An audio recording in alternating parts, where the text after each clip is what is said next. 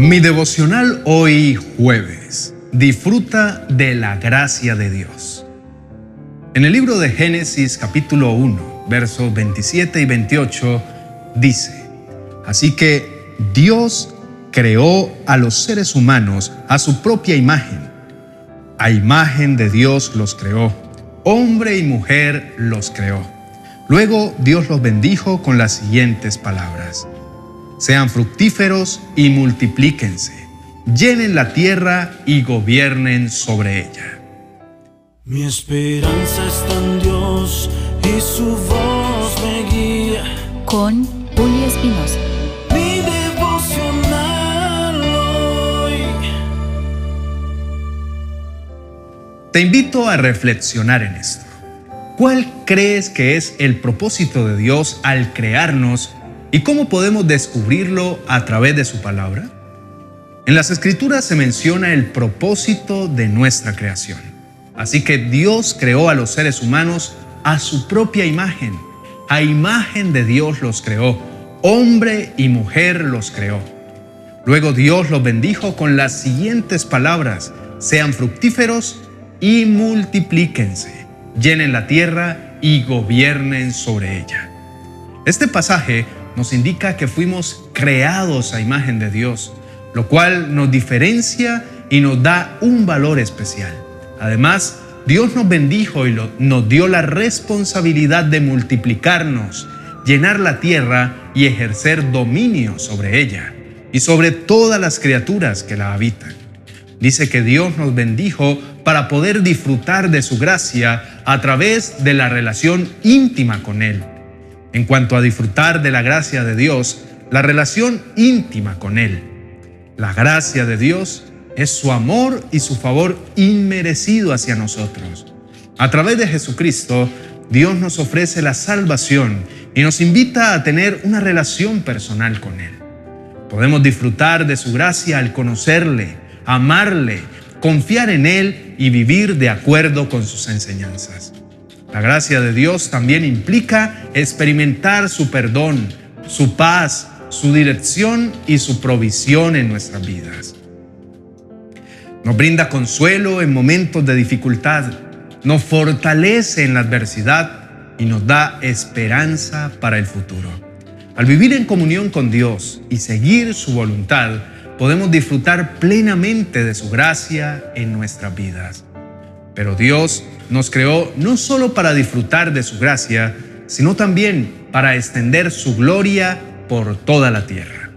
Este doble propósito de nuestra creación implica que al experimentar y vivir en la gracia de Dios, somos llamados a ser portadores de su gloria y a reflejarla ante los demás. En el libro de Génesis se relata la creación donde Dios crea el mundo y todo lo que hay en él. En el sexto día de la creación, Dios creó a los seres humanos, y es en este contexto que encontramos los versos 27 y 28 de nuestro devocional de hoy. En estos versos, vemos que Dios creó a los seres humanos a su propia imagen. Esto significa que fuimos creados con una similitud especial con Dios que nos distingue de toda la creación. Somos seres racionales, morales y espirituales, capaces de tener una relación con nuestro Creador. Dios bendice a los seres humanos y les da instrucciones para cumplir un doble propósito. En primer lugar, les dice que sean fructíferos y se multipliquen, lo cual implica la propagación y multiplicación de la especie humana. En segundo lugar, Dios les dice que llenen la tierra y gobiernen sobre ella. Esto significa que Dios les otorga autoridad y responsabilidad para administrar y gobernar la creación. Ahora, enlazando esto con el doble propósito que Dios nos ha dado, podemos ver que disfrutar de su gracia y mostrar su gloria están implícitos en el relato de la creación.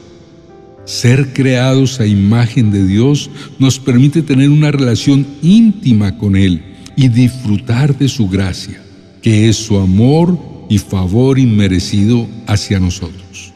Además, al ser llamados a gobernar y llenar la tierra, tenemos la oportunidad de mostrar la gloria de Dios a través de nuestras acciones y actitudes. Al vivir de acuerdo con los principios y valores divinos, podemos reflejar la bondad, la justicia y el amor de Dios en el mundo.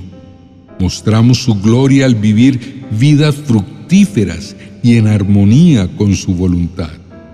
Cuando Dios se dirige a Abraham y le dice, haré de ti una gran nación, te bendeciré y te haré famoso y será una bendición para otros. Bendeciré a quienes te bendigan y maldeciré a quienes te traten con desprecio.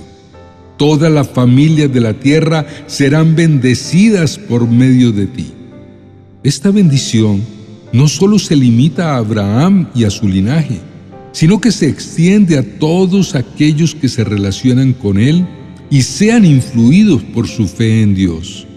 Esto significa que, al igual que Abraham, nosotros también somos llamados a ser bendición para los demás y a extender la gloria de Dios por el mundo.